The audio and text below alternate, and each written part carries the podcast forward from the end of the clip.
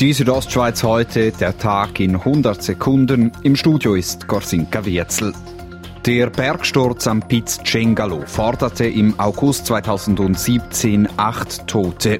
Die Bündner Staatsanwaltschaft stellte vergangenen Sommer die Untersuchung dazu ein. Die Begründung, das Ereignis sei unvorhersehbar gewesen. Dagegen wehren sich die Angehörigen der Opfer aber juristisch. Neue Studien, unter anderem der ETH Zürich, geben diesem Anliegen nun möglicherweise Rückendeckung.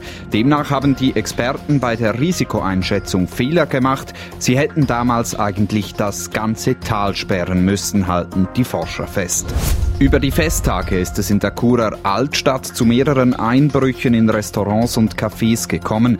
Das berichtet die Zeitung Südostschweiz. Die Kantonspolizei bestätigt eine Zunahme von Einbrüchen in Churer Gastrobetriebe seit November und sie habe zwei mutmaßliche Einbrecher festgenommen. Zum Sport Ski Alpin.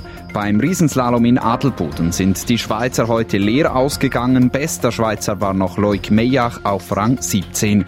Der Bündner Hoffnungsträger Gino Cavierzel war bereits im ersten Lauf ausgeschieden, kurz vor dem Ziel und das mit der besten Zwischenzeit. Ich habe probiert alles zu geben. Ich glaube, jetzt auch ein guter Lauf und jetzt da unten kurz vor dem Ziel äh, einen komischen gehabt, sehr bitter und äh, ja, ich bin sehr enttäuscht. Gewonnen hat das Rennen der Slowene San Kranjic. Besser als die Männer haben sich heute die Schweizerinnen geschlagen. Corinne Sutter gewann die Abfahrt im österreichischen Altenmarkt und Michelle Gisin wurde Dritte. Der zweite Rang ging an die Italienerin Nicole Delago. Die Südostschweiz heute, der Tag in 100 Sekunden, auch als Podcast erhältlich.